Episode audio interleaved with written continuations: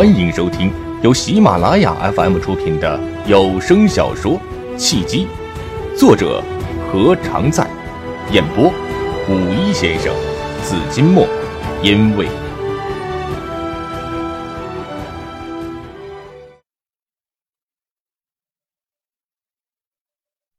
第四十章，放弃你的无效社交。我理解你拓展社交的努力，不过我要提醒你一个事实，连城。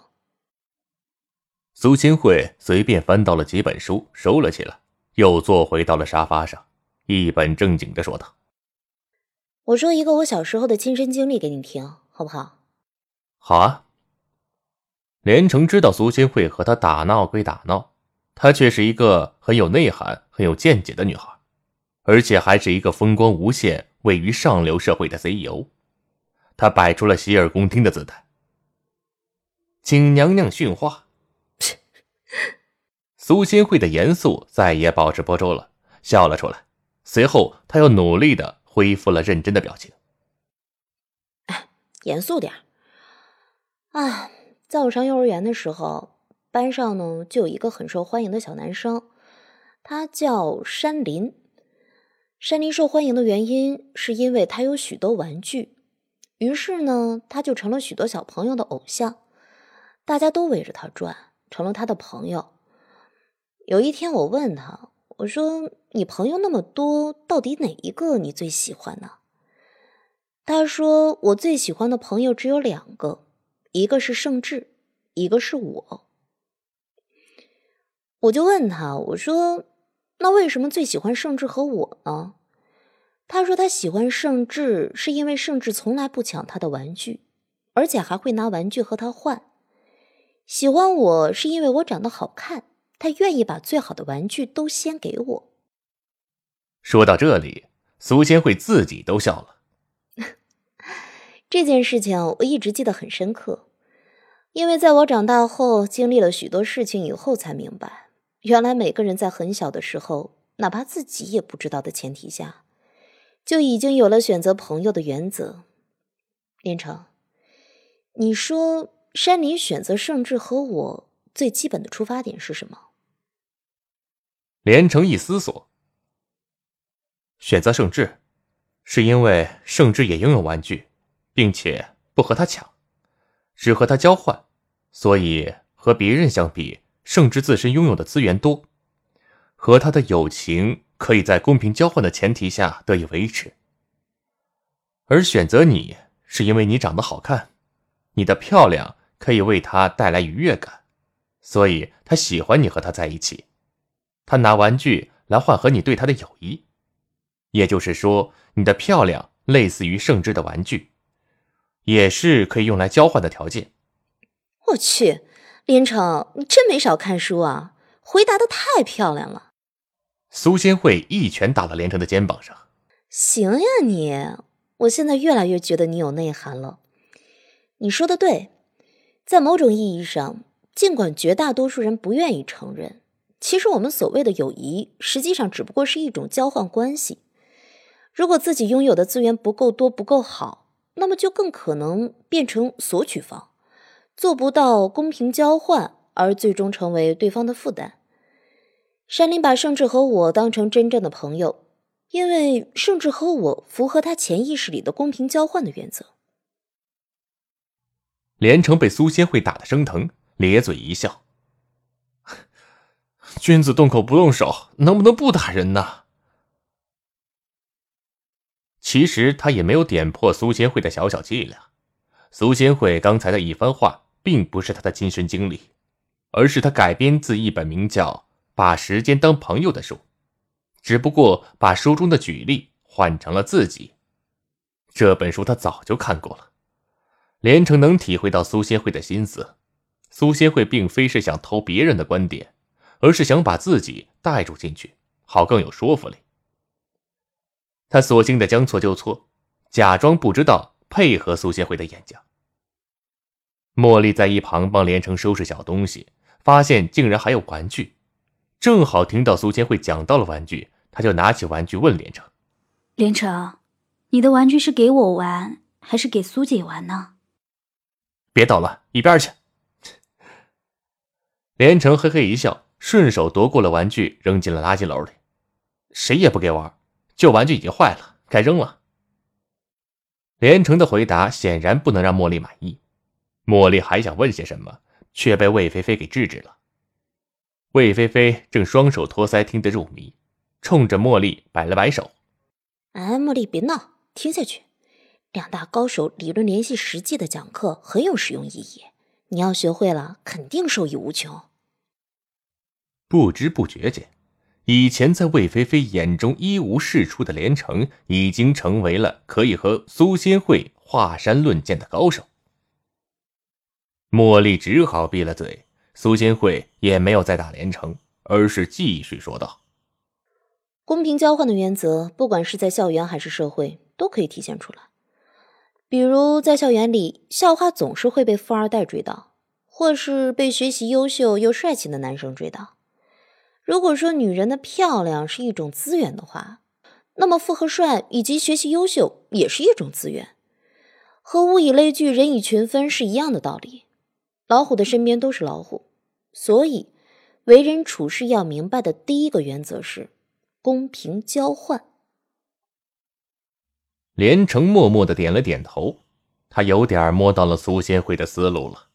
苏仙慧一方面引用书中的观点，一方面。又加入了他的理解，是想告诉他一个道理：只有自身拥有别人需要的资源时，别人才会拿他的资源来和他交换，哪怕别人是他私交最好的朋友。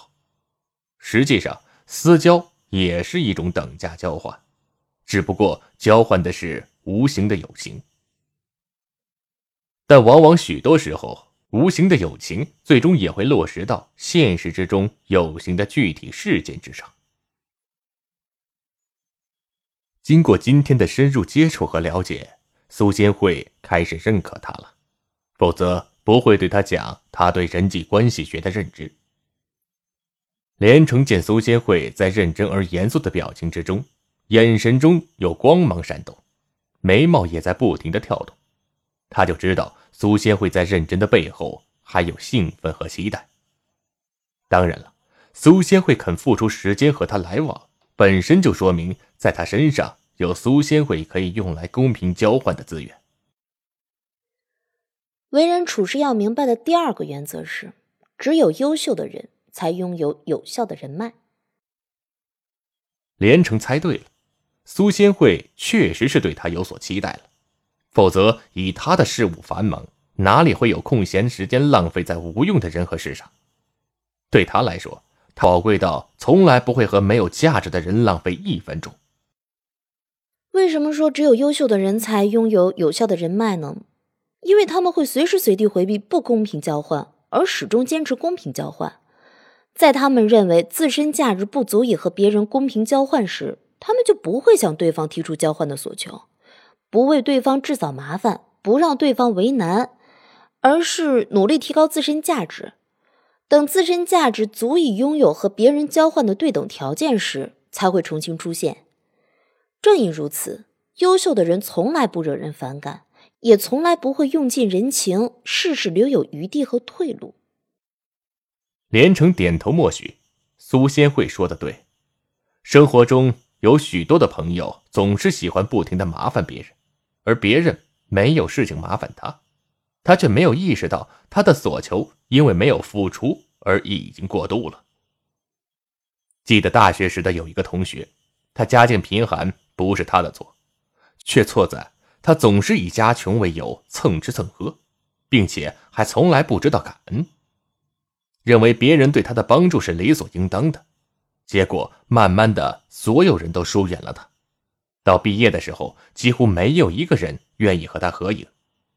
他不知道的是，他的每一次交换都是不公平的，没有人喜欢不公平。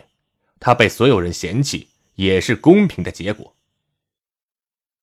一个人在自身实力不够、资源不多的时候，如果过分急于建立所谓的人脉，往往会收到相反的效果。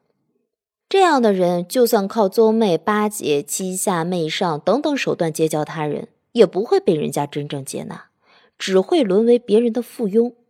我说的对不对，连城？苏仙慧见连城听得认真，而且还在思索，知道他的话触动了连城，心想连城果然是有心人，思索问题的深度和常人不一样，可塑性强。对，很对，非常对。连城连连点头。一个人的成功前提，从整体上来看，人脉是固然重要，不过具体到个人，更重要的是他自身所拥有的资源。有些资源很难在短时间内获得，比如金钱、地位、名誉。但金钱、地位、名誉等资源依赖于一些可以从零开始获取的资源。比如才华、学识，才华和学识从哪里获得呢？从读书中来。聪明，一点就透。苏仙会发现，他和连城聊天就是开心，主要是他想要表达的内容，连城一听就明白，而且还能举一反三，这就是所谓的心意相通吧。魏菲菲不无自嘲的想：难道？是因为他的眼界不够，才没有发现连城身上的潜藏的优点吗？为什么苏仙会和连城认识不久就这么看好连城，而且和连城聊得还这么投机？根据人以群分的理论，是不是连城的高度已经超过了他，所以他才发现不了连城是一个潜力股呢？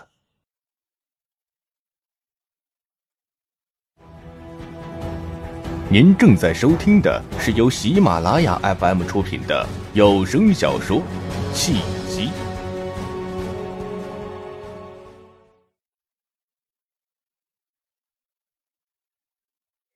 如果你不停的学习，不停的读书，终于有一天，当你已经成为某个领域的专家时，你会惊喜的发现，你以前苦苦追求而得不到的高效的人脉，居然会主动送上门来。为什么呢？因为你自身价值提高了，已经拥有了足够多的和别人公平交换的资源，别人自然愿意拿着他们的资源来与你交换了。苏仙慧调整了一下坐姿，她挺胸收腹的端坐在沙发之上，双腿交叉，双手放在大腿根部，姿态优雅而成熟。为人处事要明白的第三个，也是最重要的一个原则是：打造自己就等于。打造人脉，没错。连城听得热血沸腾，拍案而起。生活的智慧啊，就是在于改变可以改变的部分，而放弃不可以改变的部分。你想认识谁，想接近谁，你改变不了对方不想认识你、不想接近你的事实，但你可以改变自己啊，让自己变得强大，变得优秀，变得更有价值。当你足够强大。足够优秀、足够有价值的时候，你想要认识、想要接近的人，也许会主动来认识你、接近你。所以这三年来，你一直努力读书、努力学习、努力改变自己，对不对？茉莉总算是听明白了连城和苏仙慧的对话，也清楚了苏仙慧对连城越来越认可的心思。他现在更加佩服连城沉稳的性格和长远的目光了。沉寂三年换来的一个一飞冲天的机会，怎么也值得了。是啊，连城忽然发现，虽然他最先跟齐全走近，又跟杜经燕私交最密切，但真正懂他的人，居然是苏仙慧。苏仙慧刚才一番话，完全就是他三年以来的心路历程。他无限感慨的说道：“三年前，我给自己定下了一个目标，一是专心做可以提升自己的事情，二是学习并拥有更多更好的技能，三是放弃自己的无用社交。”哎，其实说了半天呢，也是万变不离其宗：穷则独善其身，达则兼善天下。啊，好了，连城，我今天说了太多话了，从现在开始闭嘴了。苏仙慧嘻嘻一笑，站起来一拍连城的肩膀：“ 你别忘了啊，今天组织的爬山是我的提议，现在又帮你搬了家，你说你欠我几个人情？一个也没欠呢。连城也嘻嘻一笑：“你别忘了啊，在山顶上，要不是我，你直接就摔在地上了，肯定是摔得鼻青脸肿的。要不是我，你也许还相信星座学可以帮你判断一个人是不是忠诚，说不定啊，你会上了陈玉祥和胡舒阳的当。这么算来，我们互相抵消了。”连城，你真不解风情。魏菲菲实在忍不住了，跳起来踢了连城一脚。一个女孩说你欠她人情的时候，是她让你记住她的意思，你倒好，直接说还清了。哎，你是不是想告诉人家，你和他互不相欠了？若不相欠，怎会遇见呢？连城哎呀了一声，跳到了一边，捂着腿叫屈：“什么情况这是？怎么谁都可以随便打我？”我真的这么好欺负吗？打得好，活该。苏新慧笑眯眯的说道：“好了，现在开始搬家。”几个人一起帮连城搬家。虽然除了连城之外都是女流之辈，好在连城的东西不多，只是一些衣服和日用品，没什么家具，很快也就搬完了。因为有了苏仙慧的缘故，魏菲菲不用送连城了，她却执意要送，说是要认门，方便以后再联系。连城呢也不好拒绝她的好意，一行四人两辆车就来到了他的新住所。杜金燕提供的房子位于四环边上，面积不大，七十多平米。连城一个人住倒是也很宽敞。房子里的家具和生活用品一应俱全，而且还非常干净，可以看出杜金燕是一个十分热爱生活的人。尽管他不在这里住，却依然保持着整洁卫生。很是难得。安置好后，魏菲菲提出了告辞。那个连城，杜金燕的联系方式能不能给我？我想以后也许可以和她保持联系。魏菲菲也不扭捏，大大方方的说出了心中想法。好吧，电话、微信都给你。杜哥是一个有一定精神洁癖，而且很在意生活质量的人，他不喜欢邋遢的女孩。更不喜欢粗俗的女孩，在他看来，女孩可以适当的喝酒，但绝对不能抽烟；可以偶尔去夜店，但绝对不能是夜店公主。我就只能帮你到这么多了，剩下的事情就看你自己的了。记住一点啊，公平交换原则。连城其实很感谢几年来魏菲菲对他的照顾，魏菲菲刀子嘴豆腐心，对他其实很不错。当然。也有一些势利现实的小毛病，不过无伤大雅。嗯，我知道了。魏菲菲点了点头，认真想了想，她有哪些可以打动杜金燕的地方。刚才苏仙慧的一番话对她触动很大，确实也是。除了父母对孩子的爱是无私奉献之外，朋友之间的友情以及爱人之间的爱情，都是有一个交换原则在其中的。虽然说出来有些现实。甚至残酷，但事实不容回避。你可以为别人带来愉悦，别人才会愿意和你接近；同样的，别人也可以为你带来愉悦，你才会和别人交往。交往久了，你们谁也离不开谁了，这就是爱情。所以，爱情就是建立在交换愉悦的原则之上。你可以为别人带来资源，或是解决难题。同样，别人也可以为你带来资源，或者是解决难题。你们优势互补，资源共享，最后达到了共赢，这就是合作。所以，合作是建立在交换资源的前提之上。送走了魏菲菲，苏仙慧也走了。临走前，他意犹未尽的说道：“林城，我的原则你已经清楚了。”回头你转告姚长伟，如果他是真心合作，就拿出诚意来。苏仙慧走后，茉莉又帮连城收拾了一番。他几次欲言又止，连城知道他想问什么，就替他说了出来。怎么了，茉莉？你是不是担心我和苏仙慧会有什么感情上的进展呢？哼，谁知道你们啊？从上山时开始，你们就眉来眼去，打情骂俏。也许下次见面就郎情妾意了。茉莉鼓着腮帮子，气呼呼的说道：“从交换原则来看，你和苏新慧都能为对方带来愉悦，你们正在一步步建立交换愉悦的基础。基础建好之后，就离爱情不远了。”哼。连城见茉莉吃醋生气的样子，既滑稽又好笑，不由得乐了。我得承认呢，我和苏仙慧互相有好感，但好感能不能发展成喜欢就不好说了。就算是发展成喜欢，喜欢能不能再进一步上升为爱情就更不好说。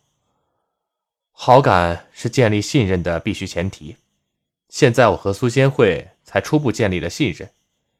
如果为了避免以后可能产生、更可能不产生的爱情而中断现在的好感，等于是因噎废食。好了，别胡思乱想了。我和苏仙慧啊，虽然可以交换愉悦，但还没有到交换资源的高度，所以就算是有好感、有喜欢，但也不会发展到爱情。爱情是婚姻的一部分，而婚姻呢，是需要资源交换的高级阶段。以我目前的实力啊，还没有和苏仙慧用来平等交换婚姻的实力。话是这么说，苏仙慧和别人不一样。茉莉想说什么，又不说了，摆了摆手。算了，不和你说了。如果有一天你真的爱上了苏仙慧，麻烦你提前告诉我一声，别让我无望的等下去。